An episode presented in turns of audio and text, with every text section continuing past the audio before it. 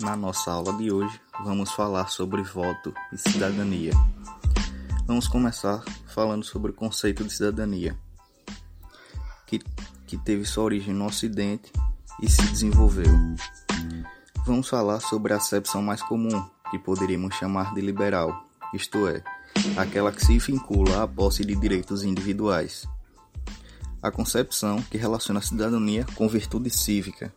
Esta cidadania poderíamos chamar de republicana, enfatiza antes os deveres dos cidadãos para com a pátria do que seus direitos individuais. Sua origem localiza-se na Roma republicana e no republicanismo cívico renascentista.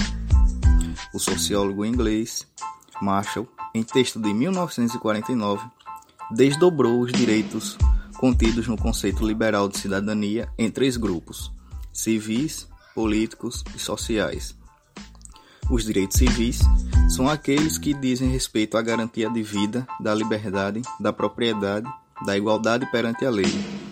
Neles estão incluídas as liberdades de ir e vir, de pensamento e de consciência de organização. Eles têm a ver com a defesa do cidadão perante o arbítrio do governo e surgiram na Inglaterra, com reação dos barões ao absolutismo monárquico exigem para sua vigência a existência de um judiciário independente. Já os direitos políticos, por seu lado, referem-se não à defesa do cidadão contra o Estado, mas à sua participação no governo da sociedade. São limitados a uma parcela da população e, em geral, se exercem pelo voto, pelos partidos e por várias modalidades de manifestação coletiva, inclusive as redes sociais de hoje. Por fim, já no século XX, a cidadania, ainda segundo Marshall, passou a exigir também a inclusão dos direitos sociais, que podem ser definidos como a participação de todos na riqueza coletiva. Esses direitos incluem, entre outros, o direito à saúde, à educação, ao emprego e ao lazer. Sua garantia depende de um executivo eficiente e preocupado com a inclusão social. Cidadania plena seria, então, aquela que abrangesse os três tipos de direitos. Como fenômeno histórico, a cidadania apresenta-se em cada país com características e dinâmicas próprias. Pode haver maior ênfase em um tipo de direitos do que em outros, ou mesmo conflito entre, por exemplo, o direito civil da liberdade e o direito social da igualdade. Não foi outra a divergência entre o Ocidente e o antigo bloco soviético, o primeiro enfatizava a liberdade, o segundo, a igualdade. A liberdade ocidental produzia desigualdade, a igualdade soviética eliminava a liberdade. Vamos agora aos percursos históricos. A dinâmica histórica da cidadania na Inglaterra, ainda segundo Marshall, começou com os direitos civis a partir do século XVII. Depois, no século XIX, vieram os políticos. Finalmente, no século XX, os sociais. A ordem cronológica foi também, por assim dizer, lógica, uma vez que o exercício dos direitos civis levou à conquista dos direitos políticos e estes à conquista dos direitos sociais. Mas por miúdo, os direitos civis garantiam a liberdade de expressão, de consciência, de organização. O exercício desses direitos permitiu o surgimento de movimentos sociais com reivindicações políticas, uma dessas reivindicações foi exatamente a do direito ao voto. Em função dessas reivindicações é que se expandiu a franquia eleitoral. No Brasil, esta sequência foi invertida na prática. Se tornarmos a Constituição de 1824, veremos que estavam lá todos os direitos civis e políticos. Seria anacrônico esperar que dela constassem os direitos sociais. Mesmo assim, Lá estava a desapropriação por interesse coletivo e a exigência de educação primária para todos, dos direitos sociais. Mas se olharmos para a prática e não para a lei, veremos que os primeiros direitos que tiveram alcance significativo entre nós, em termos do número de pessoas beneficiadas, foram os sociais. Os últimos no percurso inglês.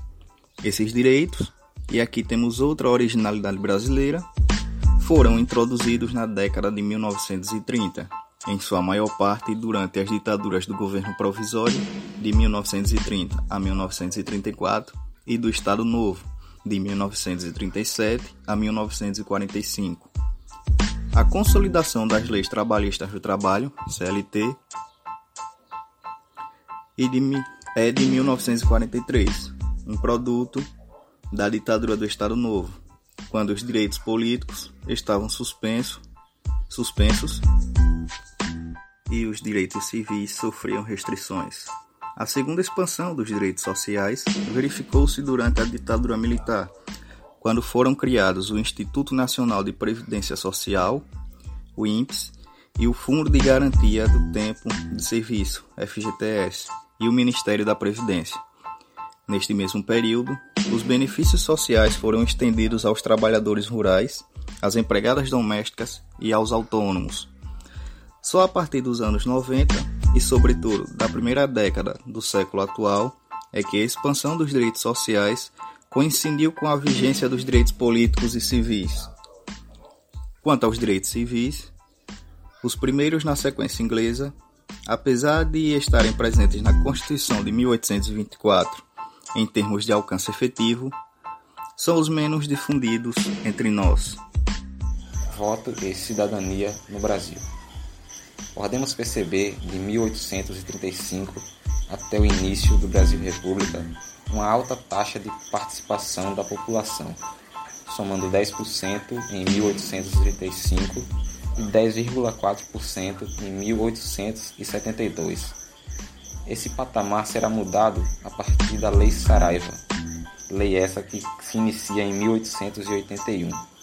E como medida, ela dá fim ao voto direto, fim do voto das pessoas analfabetas e uma maior rigorosa comprovação de renda, sendo que na Constituição de 1824 toda pessoa com mais de 100 mil réis de renda poderia votar, além dos analfabetos.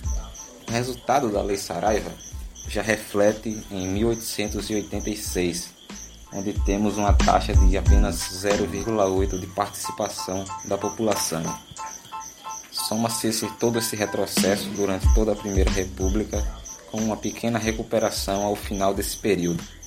Durante o regime republicano, é eliminada a exigência da renda, mas mantém a proibição do voto da pessoa analfabeta. Esse quadro apenas irá ter uma melhora a partir de 1945, e isso reflete o voto feminino em que a mulher passa a participar das eleições. Em 1945, a taxa de participação da população é de 13,4%, de 22% em 1960 e de 51% em 1986. É interessante notar que, durante a ditadura, a inserção do aumento da população no voto não diminui, mas pelo contrário, ele aumenta consideravelmente, o que mostra que as pessoas não perdem a fé na democracia, apesar de viverem em um regime ditatorial. Tais dados são comprovados com o período de 1962 a 1986, onde 53 milhões de pessoas começam a votar que é o equivalente à população total de 1950. Referência: livro Pecado Original da República, capítulo Voto e Cidadania.